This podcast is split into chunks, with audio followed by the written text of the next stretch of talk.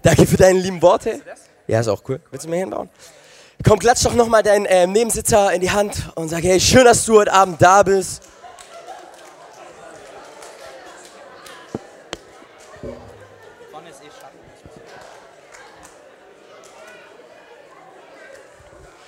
Ja, danke für die lieben Worte. Ich komme aus Kreilsheim. Wer von euch kennt den Ort Kreilsheim schon mal gehört? Ja. Kreilsheim ist wunderschön. Wir haben insgesamt vier Dönerbuden. Habt ihr eigentlich mehr? ihr habt mehr. Aber keine Dönerbude ist tatsächlich gut.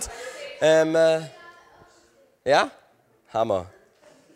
Cool, Mann. Hey, ich freue mich heute hier zu sein. Ich leite die Jugendarbeit in Kralsheim ähm, und den evangelistischen Bereich der Kirche.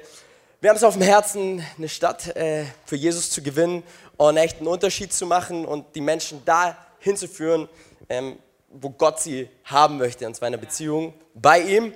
Und ich habe heute Abend eine Botschaft äh, für euch und zwar, die Botschaft ist ganz einfach, okay? Aufgeben ist keine Lösung. Aufgeben ist keine Lösung. Und aufgeben ist keine Lösung. Lösung. Sehr schön. Hey, wir wollen in den Bibeltext reinschauen. Der steht in Lukas 18, 1 bis 8. Haben wir den? Eines Tages zeigte Jesus seinen Jüngern durch ein Gleichnis, wie wichtig es ist, beständig zu beten und nicht aufzugeben. In einer Stadt lebte ein Richter, sagte er. Es war ein harter, gottloser Mann, der den Menschen mit Verachtung begegnete. Eine Witwe aus der Stadt sprach immer wieder bei ihm vor und forderte ihr Recht gegenüber jedem, der ihr Unrecht getan hatte. Der Richter ging eine Weile über ihr Klagen hinweg, doch irgendwann wurde er ihrer müde. Ich fürchte weder Gott noch Menschen, dachte er, aber diese Frau, sie raubt mir den Verstand. Ich will zusehen, dass sie ihr Recht bekommt, damit sie mich nicht mit ihrem ständigen Andrängen verschont. Ich sage euch, er wird ihr Recht verschaffen und zwar schnell. Doch wenn der Menschensohn wiederkommt, wie viele wird er dann vorfinden, die solch einen Glauben haben? Und der Herr sagte, aus dem Handeln dieses ungerechten Richters sollt ihr etwas lernen. Wenn selbst er schließlich ein gerechtes Urteil fällte, wird Gott dann nicht seinen Auserwählten, die ihn Tag und Nacht anflehen, ihr Recht verschaffen. Wird er sie vertrösten? Ich sage euch, er wird ihnen Recht verschaffen und zwar schnell. Doch wenn der Menschensohn wiederkommt, wie viele wird er dann vorfinden, die solch einen Glauben haben? Herr Jesus, ich danke dir für diesen Abend. Ich danke dir, Herr, dass du uns begegnen möchtest, jedem Einzelnen in diesem Raum.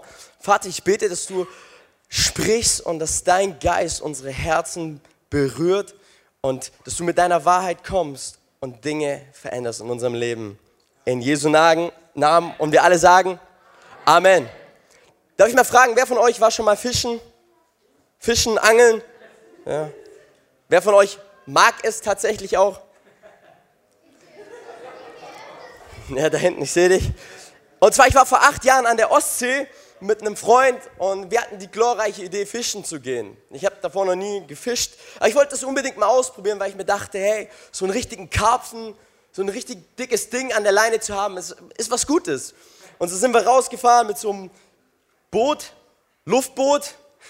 Wir sind fast gekentert und wir haben angefangen zu angeln.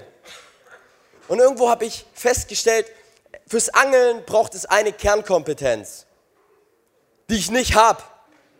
Und die heißt Geduld. Die heißt Hartnäckigkeit. Dran zu bleiben. Weil lass mich dir sagen, du sagst dem Fisch den Kampf an. Okay? Weil wenn der irgendwann mal an der Angel ist, am Köder ist, ja, dann zappelt das Ding.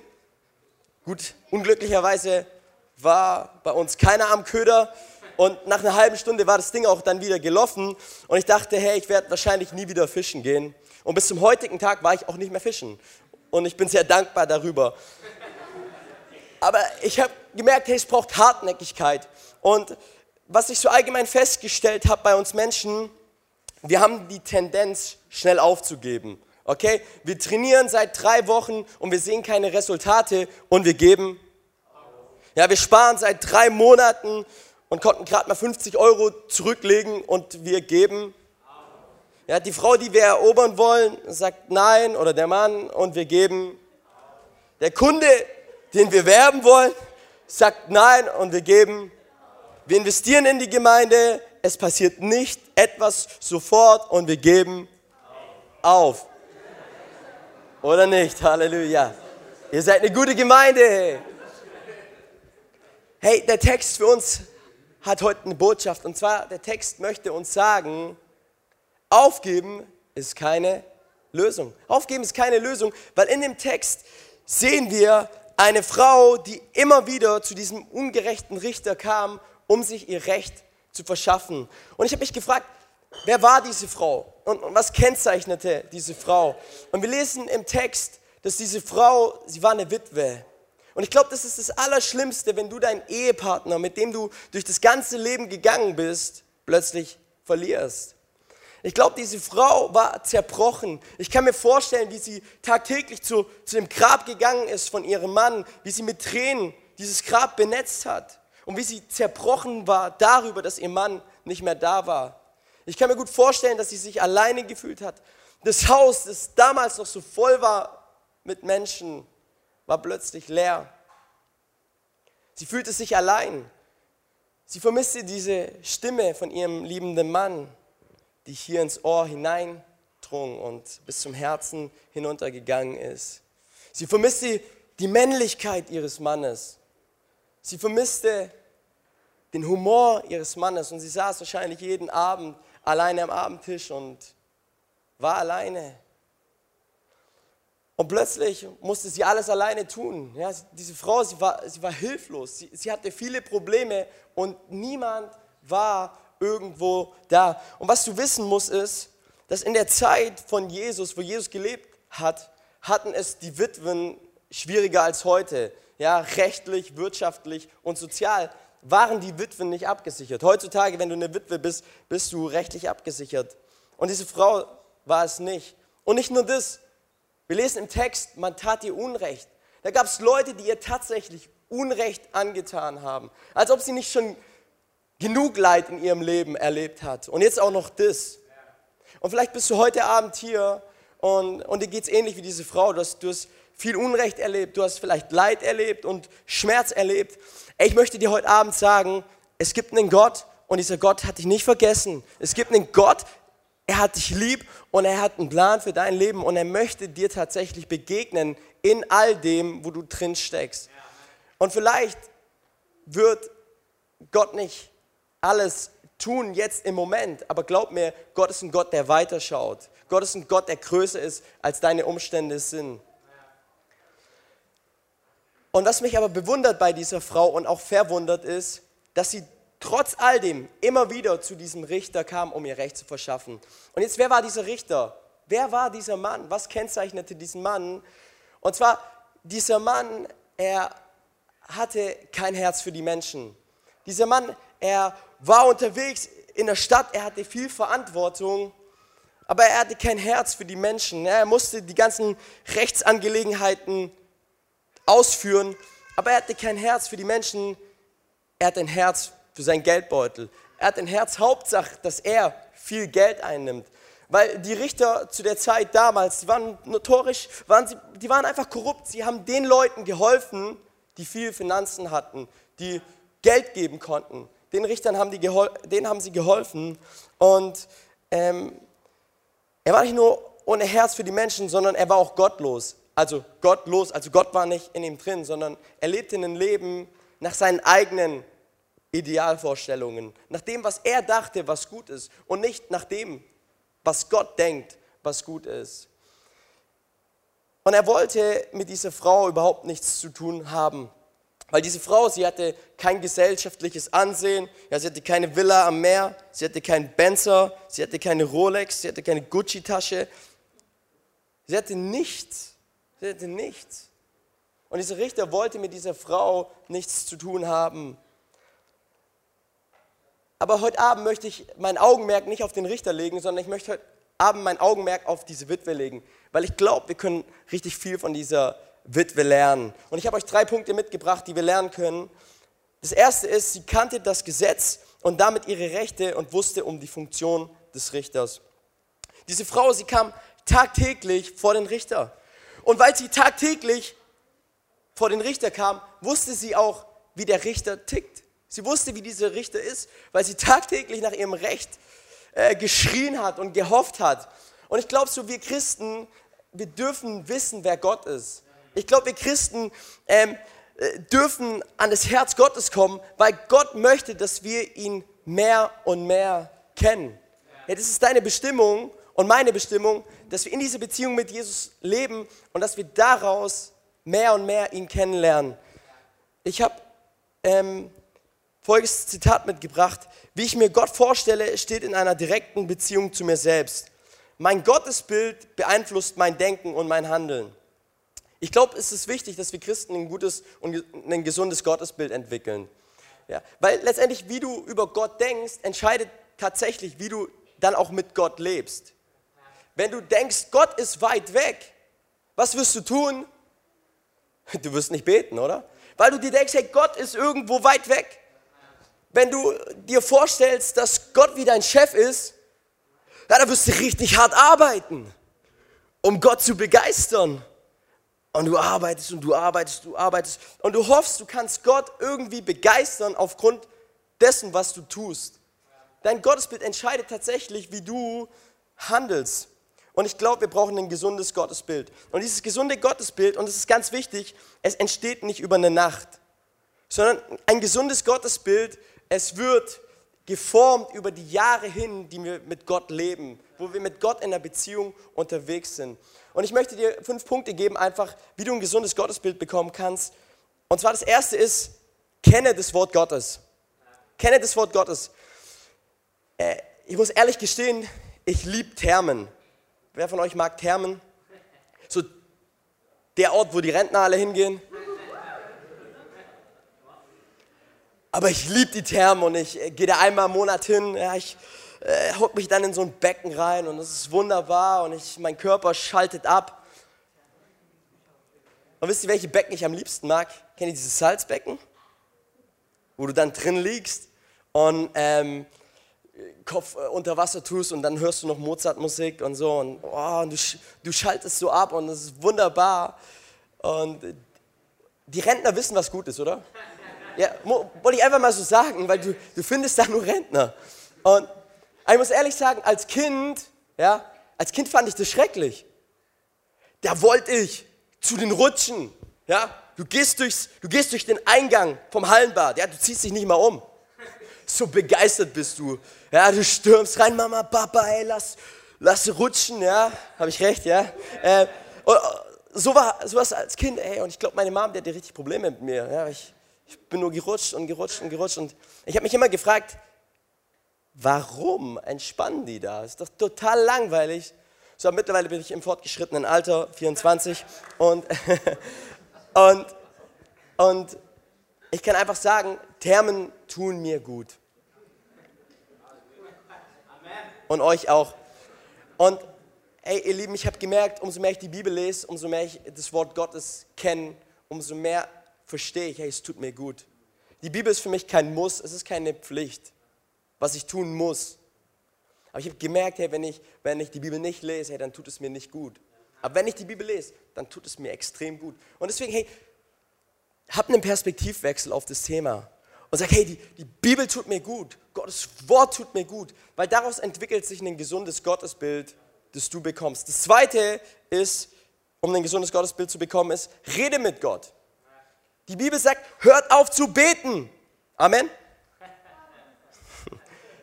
In der Bibel heißt, hört niemals auf zu beten. Hört niemals auf zu beten. Jesus, er hat richtig viel Zeit mit dem Vater verbracht. Jesus hat richtig viel Zeit in der Gegenwart Gottes verbracht, um ihm zu begegnen und um auch herauszufinden, was der Wille des Vaters ist. Und deswegen, hey, kenne nicht nur das Wort Gottes, sondern rede mit Gott. Das dritte ist, schwänzt den Gottesdienst nicht. Schwänzt den Gottesdienst nicht. Und ich habe mich tatsächlich mal gefragt, was sind eigentlich die Vorteile vom Gottesdienst schwänzen? Hast du die Frage auch schon mal gestellt? So, das erste ist, du kannst ausschlafen. Du musst nicht aus deinem schönen, warmen Bett mit deinen drei Bettdecken, wo du dich eingekuschelt hast, und jetzt kommt ja der Herbst und draußen regnet es und oh, du kannst schön liegen bleiben. Den kenne ich von meiner Mom übrigens. Heute bleibe ich im Bett liegen, es ist schön warm und so. Äh, so, das ist das Erste, warum es sich lohnt, einen Gottesdienst zu schwänzen. Das zweite ist, du musst anderen nicht dienen. Hey, gar kein Stress hier mit der Lobpreisprobe, kein Stress mit dem Beamer, kein Stress mit der Technik. Ja, du musst nicht pünktlich irgendwo da sein. Du musst keine Konflikte vorm Gottesdienst lösen. Du hast einfach keinen Stress, weil du niemandem dienen musst. Du musst für niemanden etwas tun. Das dritte ist, warum es sich lohnt, einen Gottesdienst zu schwänzen. Du kannst deinem Hobby nachgehen. Sonntagmorgen, du kannst deinem Hobby nachgehen. Hey, du kannst in deinem Garten arbeiten. Hey, deine Gurken und deine Zwiebeln und deine Tomaten. Hey, die brauchen dich. Hey, wenn du nicht da bist, dann sterben deine Zwiebeln und, und, und deine Tomaten. Ja? Wenn du nicht da bist, kannst endlich deinem Hobby nachgehen, wenn du den Gottesdienst schwänzt. Ich wollte einfach mal so fragen, habe ich von euch jemanden überzeugt? Nein, ihr seid alles gute Christen, ey. Der Hammer, wie ihr drauf seid. Hey, Gottes Wort sagt, versäumt eure Zusammenkünfte nicht. Weil einige von euch haben sich stark angewöhnt, die Zusammenkünfte zu versäumen. Das ist eine schlechte Angewohnheit, möchte ich hier einfach nur mal so sagen. Weil ich glaube, ähm, hey, dass Gott dir begegnen möchte. Deswegen nimm das mit, sei kein Schwänzer, sondern ein Ergänzer. Sei kein Schwänzer, sondern, sondern, sondern sei ein Ergänzer. Hey, bring dich ein mit deinen Gaben. Bring dich ein mit dem, was Gott in dein Leben hineingelegt hat. Hey, die jungen Jahre sind deine besten Jahre. Hey, du hast noch richtig Energie. Du bist noch richtig fit. Du hast noch richtig viel Zeit. Und, und schwänz es nicht, sondern sei ein Ergänzer, mach einen Unterschied. David schreibt im Psalm 69, Vers 9, denn der Eifer um dein Haus ist ein Feuer in mir. Und wenn sie dich beschimpfen, trifft es mich. Hey, David, er hat den Eifer, er hat ein Feuer für das Haus Gottes. Und, und für ihn war es schlimm, wenn Menschen ihn beschimpft haben, weil er einen Unterschied gemacht hat im Gottesdienst. Damit du ein gesundes Gottesbild entwickeln kannst, ist es unendlich wichtig, dass du bei den Gottesdiensten dabei bist und dass du deine Gaben einsetzt für das Reich Gottes. Das vierte ist, lebe in einer Kleingruppe. Sei in einer Kleingruppe am Start. Hey, Jesus hatte eine Kleingruppe. Jesus hatte zwölf Jünger. Mit denen war er unterwegs. Was hat er mit denen gemacht? Er hat mit denen geredet, er hatte Gemeinschaft und er hat sie gelehrt. Er war mit ihnen unterwegs in dieser, kleinen, in dieser kleinen Gruppe. Und aus dieser kleinen Gruppe sind Menschen herausgekommen, die die Welt verändert haben, die einen Unterschied gemacht haben. Ich möchte dich fragen, kannst du dich an die letzten drei Predigten erinnern? Gute Frage? Aber ich glaube, du kannst dich an die drei Menschen erinnern, die in dein Leben hineingesprochen haben, die in dein Leben hinein investiert haben, mit denen du unterwegs warst in einer kleinen Gruppe. Deswegen, damit dein Gottesbild gesund wird, leb in einer kleinen Gruppe. Weil in einer kleinen Gruppe erfährst du Ermutigung, aber auch Korrektur und Ermahnung.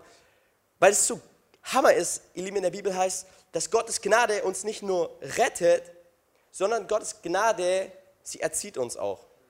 Sie formt unser Leben. Und das ist, was Gott tun möchte. Und deswegen ist eine Kleingruppe wichtig, weil du kriegst Menschen, die dich auch ermahnen und die Korrektur geben. Und das fünfte ist, lass dir von deinen Leitern etwas sagen. Oh, es ist so wichtig. Hebräer 13, Vers 7 heißt, denkt an die Leiter eurer Gemeinden, die euch Gottes Botschaft weitersagen. Vergesst nicht, wie sie Gott bis zu ihrem Lebensende die Treue gehalten haben. Nehmt euch ihren Glauben zum Vorbild. Nehmt euch euren Glauben zum Vorbild. Gott hat nicht umsonst älteste Leiter in der Kirche hineingesetzt, sondern er möchte, dass diese Leiter diese Kirche leiten und voranbringen. Und unser Auftrag ist es, Gottes Wort gehorsam zu sein und unsere Leiter zu unterstützen und ihnen zu gehorchen. Weil unsere Leiter wollen das Beste. Amen. Hey, der Stefan will das Beste für euch. Er will euch weiterbringen. Und deswegen ist es so unendlich, wenn du aufhörst, deinen Leitern zu gehorchen, dann wird es mit der Zeit so sein, dass dein Gottesbild sich ungesund entwickelt.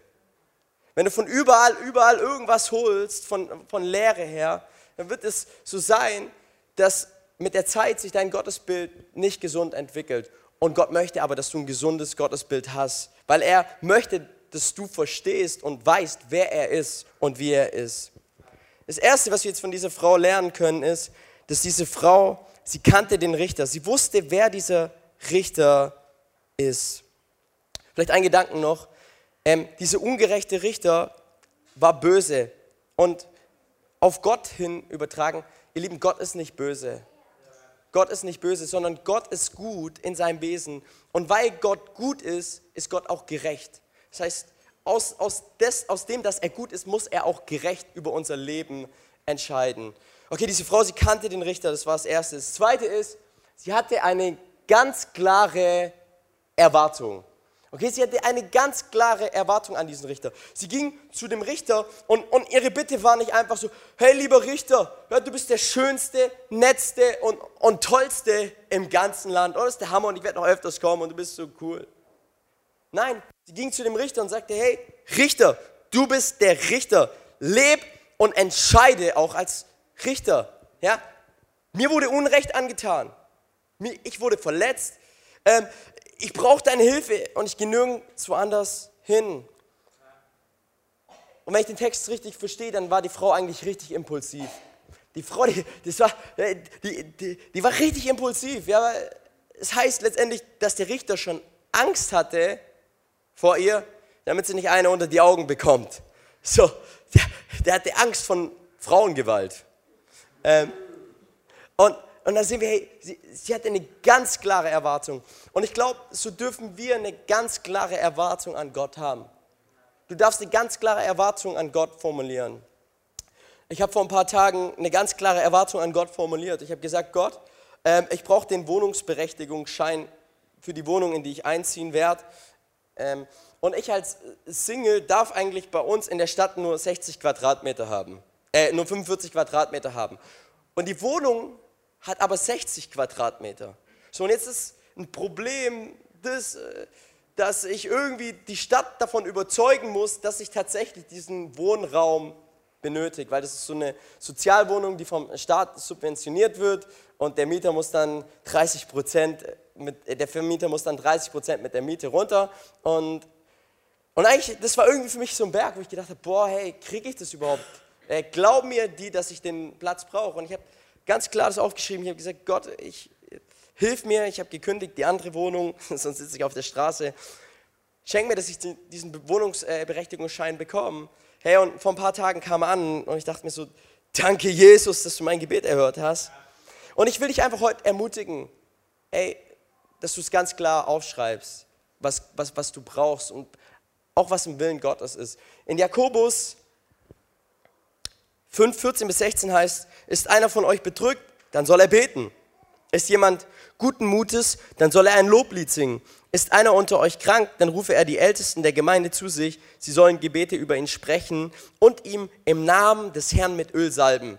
Das gläubige Gebet wird den Kranken retten und der Herr wird ihn aufrichten.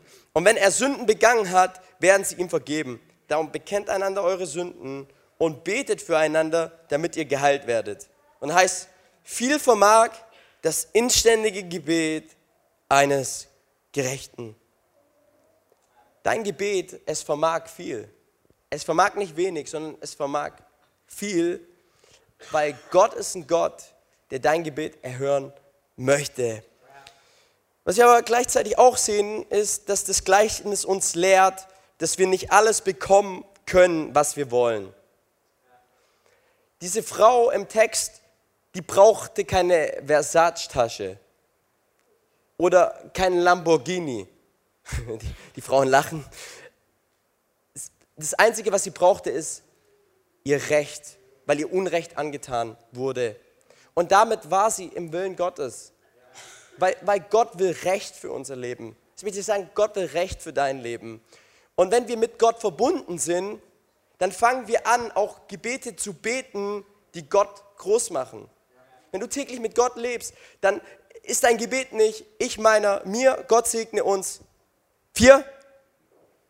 Sondern aus dieser Herzensbeziehung heraus wirst du die Dinge beten, die Gott ehren.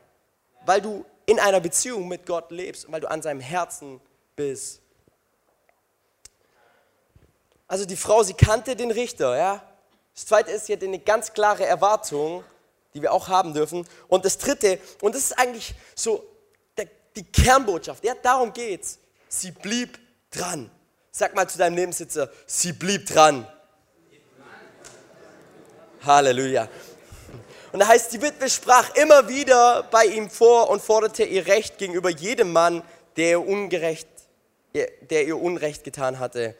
Und was mich so beeindruckt bei dieser Frau ist, sie kam immer wieder zu diesem ungerechten Richter, obwohl sie wusste, dass er böse ist. Wenn, wenn ich, ich glaube, ich hätte aufgegeben, weil ich hätte gar keinen Bock, zu jemandem zu gehen, wo ich weiß, der will, mir, der will mir eigentlich nur was Böses antun. Der ist ja gegen mich. Ich glaube, nach dem fünften Mal hätte ich aufgegeben. Ich weiß nicht, wer von euch schon mal probiert hat, bei Microsoft ein Abonnement zu kündigen. ja, ich bin schon sehr lange dran. Ich bin schon sehr lange dran und äh, ich rufe da tagtäglich an und ich äh, komme irgendwie immer bei der gleichen Frau raus. Und irgendwie frage ich mich, hey, arbeitet da eigentlich nur eine Telefonberaterin oder was ist das für ein Laden? Und letztens habe ich da wieder angerufen und, äh, und ich wusste schon, oh, hoffentlich kommt die Frau jetzt nicht. Hallo? Kann ich irgendwie helfen? Und ich so, ja, ich, ich habe schon vor ein paar Tagen mal angerufen und, ähm, ach so, sie kenne ich. Bumm, aufgelegt. Und in mir ist eine Wut und ein Groll auf Microsoft. Aber lasst mich euch eine Sache sagen. Ich werde da immer und immer und immer und immer wieder anrufen mit der einzigen Vision, dass Microsoft irgendwann mal aufhört, mir 8 Euro von meinem Konto abzubuchen. Und lass mich dir sagen, dieses immer wieder, das kann entweder richtig positiv sein oder das kann richtig nervig sein. Ich wohne in Elrichshausen, das ist so ein Ort mit 900 Menschen und 1800 Kühen. Und ich wohne neben einer Kirche. Und jede Kirche hat eine Kirchturmglocke. Und mein Tag beginnt immer um 6 Uhr. Ding und Ding und Ding. Und dann ist endlich 6.04 Uhr. Halleluja. Danke, Jesus. Aber der Tag ist noch nicht zu Ende um 6.04 Uhr, ja? Sondern der Tag geht noch weiter. Dann wird es 12 Uhr mittags. Und es geht weiter. Ding, ding, ding. Und immer wieder und immer wieder. Und dann wird es abends 20 Uhr. Ey, und jeder weiß, um 20 Uhr kommt die Tagesschau. Gundula Gause, meine Frau. Und was geschieht neben mir? Ding, ding, ding, ding. Und immer und immer und immer und immer wieder. Und ihr Lieben, ey, ich glaube, so war die Frau. Ich glaube, ich glaube, so war die Witwe. So war die Witwe. Und sie kam immer wieder ja, und immer wieder. Und immer wieder. Richter, verschaff mir endlich mein Recht. Komm on, ich brauch's. Hilf mir, hilf mir, hilf mir. Und ich, ich glaube, so war die Frau drauf.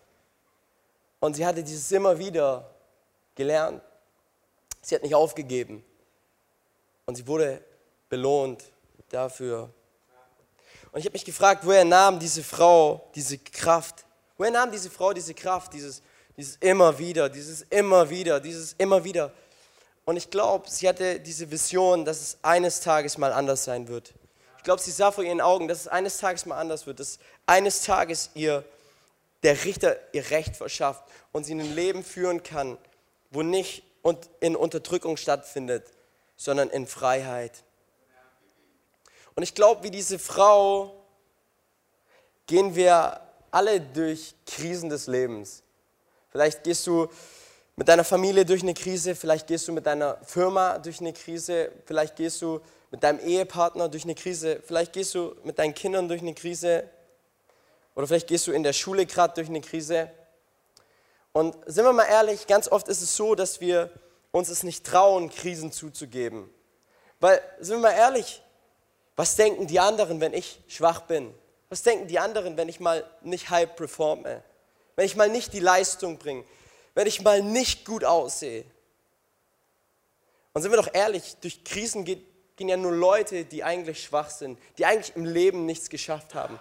Hey, ich, der was im Beruf geschafft habe, ich, der äh, einen Unterschied gemacht habe, ich gehe doch durch gar keine Krise durch. Und oft trauen wir es uns nicht, Krisen zuzugeben, auch in Kirche nicht. Wir trauen uns einfach nicht ehrlich zu sein. Weil was denkt der andere über mich? Weil was denkt der andere über mich? Und was ich dir sagen möchte ist, weißt du, mit, mit, mit deinen Stärken, mit dem, was du kannst, da, da tust du Menschen beeindrucken und Menschen klatschen und sagen, Hammer, cool. Aber mit deinen Schwächen, wenn du ehrlich wirst, dann verbindest du dich mit den anderen Menschen. Weil wir alle gehen durch irgendwelche Krisen. Wir alle gehen durch irgendwelche Schmerzen. Und Kirche soll der Ort sein, wo ich so sein darf, wie ich bin. Wo ich mit meiner Krise kommen darf. Und wo ich sagen darf, oh Jesus, du bist inmitten der Krise und du führst mich auch aus dieser Krise wieder heraus. Und ich sehe diese Frau vor meinen Augen und ich musste und ich habe mich gefragt, hey, wie musste sich diese Frau gefühlt haben, als sie diese Krise überstanden hatte? Wie musste sie sich gefühlt haben? Ich glaube, die Frau war richtig gut drauf, oder? Es war ein Erfolg, den sie erhalten hatte. Und ich glaube, sie dachte, wo ist die nächste Krise? Hey, wo ist die nächste Krise? Weil sie in dieser Krise einiges gelernt hat. Und zwar dran zu bleiben. Und Gott lässt uns durch diese Krisen durch. Gott lässt uns durch diese Wüsten durch. Weil er uns formen möchte. Ey, ihr Lieben, wenn wir uns die ganzen Glaubenshelden anschauen, von Abraham über Gideon, über Mose, eine Eigenschaft hatten sie alle.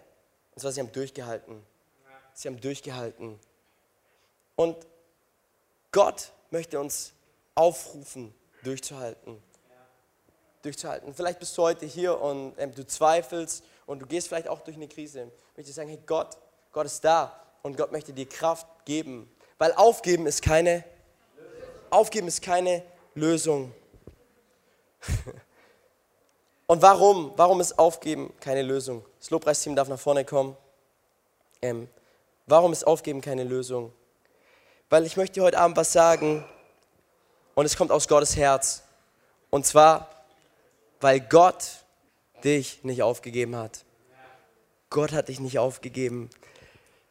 In der Bibel heißt es, Gott die Welt geliebt hat und dass er seinen eingeborenen Sohn gab, damit jeder, der an ihn glaubt, nicht verloren geht, sondern das ewige Leben hat. Hey, ich habe einen Freund und mein Freund ähm, war in einer Situation des Lebens, wo ihn Menschen aufgegeben haben, äh, wo er sich selber aufgegeben hat. Und zwar, ähm, ich bin zusammen mit ihm aufgewachsen. Äh, mit 13 verfiel er in Drogen, in Frauen, in Geld und fing an, sein Leben nach den Maßstäben der Welt zu leben, nach den Maßstäben des Fleisches. Und während der ganzen Zeit war ich mit ihm unterwegs, ich habe ihn geliebt und habe ihm immer von Jesus erzählt, aber irgendwie hat er abgeblockt und sagt, hey, nein, ich brauche den Gott nicht. Hey, weil mein Leben, mein Leben ist gerade gut. Das ist der Hammer. So waren wir unterwegs und vor drei Jahren dann bekomme ich die Nachricht von seiner Mom, hey Nanni, ähm, mein Sohn hat gerade die Tankstelle überfallen. Ähm, und die Polizeihubschrauber waren da und sind auf der Suche nach ihm und so. Und ich habe die Stimme der Mom hat gezittert und sie, sie war so fertig und sie war, zu, war, war, zerbrochen über die Situation mit ihrem Sohn. Und er hat gesagt, hey, kannst du irgendwie helfen und so. Ich sagte, hey, ich, ich bete für ihn und so. Und ich bin, ich bin da, wo ich da sein kann. Glücklicherweise hat er es dann geschafft, äh, nicht lange ins Gefängnis zu müssen, ja, normalerweise musst du ja fünf Jahre bei Raubüberfall. Ähm, so hat nur einen Monat bekommen. War dann halt einen Monat im Knast. Und nach der Zeit habe ich mich mit ihm getroffen und gefragt, hey, warum hast du es gemacht und so. Und er meinte so, hey, keine Ahnung, ich, ich bin irgendwo auf der Suche einfach nach Leben und ich, ich merke, alles, was ich gerade tue, ist, ist einfach nicht das Richtige. Und, und du hast einfach gemerkt in seinem Reden, hey, dass, dass er auf der Suche ist nach irgendwas und nichts füllt ihn wirklich aus. Und ich habe gesagt, hey, Jesus liebt dich. Es gibt einen Gott, der dir begegnen möchte. Es gibt einen Gott, der in dein Leben hineinreden möchte. Es gibt einen Gott, der dein Leben verändern möchte. Und es war schon, er, ihn hat schon angesprochen und er war schon irgendwo bewegt davon. Aber in seinem Leben hat sich nichts, hat sich nichts verändert. Ähm, dann ein halbes Jahr später treffe ich ihn wieder und ähm, er erzählt mir, Nani, ähm, ich habe wieder das begangen und das und das und das. Und kannst du für mich beten? Kannst du einfach da sein für mich? Und so, ja klar, hey Bro, ich bete für dich und alles. Und das habe ich gemacht und alles. Und ich habe den dann mit in die Church mitgenommen.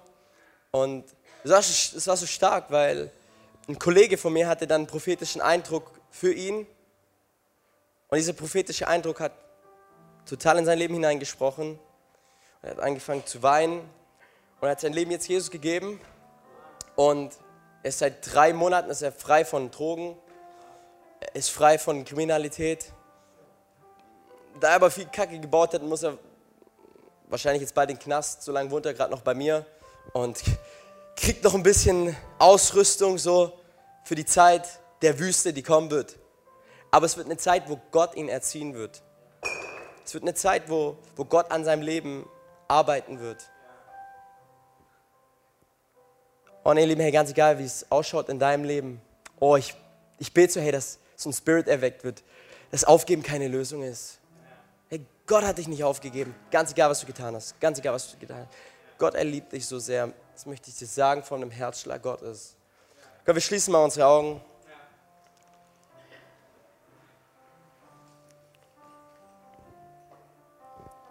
Und vielleicht bist du hier und du hast dich selber aufgegeben oder andere Menschen haben dich aufgegeben und du fühlst dich aufgegeben.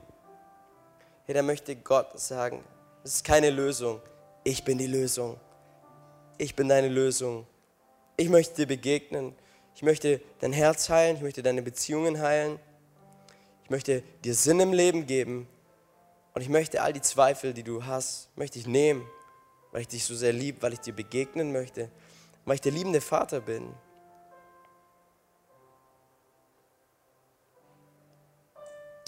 Halleluja, Jesus.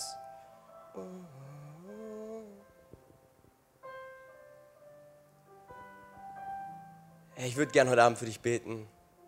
Ich würde gern beten für dich. Liebe, ich bin auch gerade frisch aus einer Krise draußen. Hey, wenn du hier bist und sagst, du hast eine Krise und du, du sagst, hey, ich, ich, möchte nicht aufgeben, heb mal kurz einfach deine Hand, den Platz, wo du bist. Ich möchte gern für dich beten. Halleluja, danke Jesus.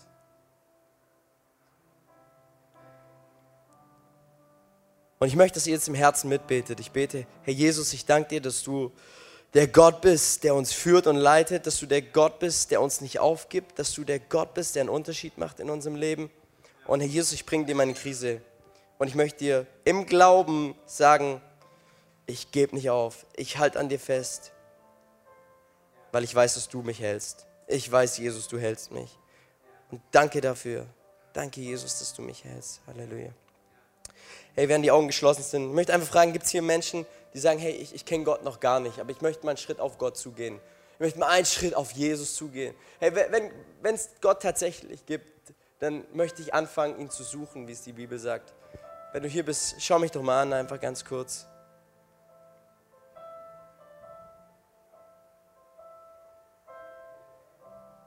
Halleluja. Danke, Jesus. Herr, ich danke dir, Herr, dass du jetzt allen begegnen möchtest, Herr, die dich noch nicht kennen, die eine Begegnung mit dir brauchen. Vater, und ich bitte um deinen Heiligen Geist und deine Kraft, Herr, die wirksam wird in jedem Einzelnen. Jesus, ich danke dir, Herr, dass dieser Abend ein Abend wird, Herr, wo Menschen echt verändert werden. Durch die Kraft Gottes und durch die Kraft des Heiligen Geistes. In Jesu Namen. Amen. Amen.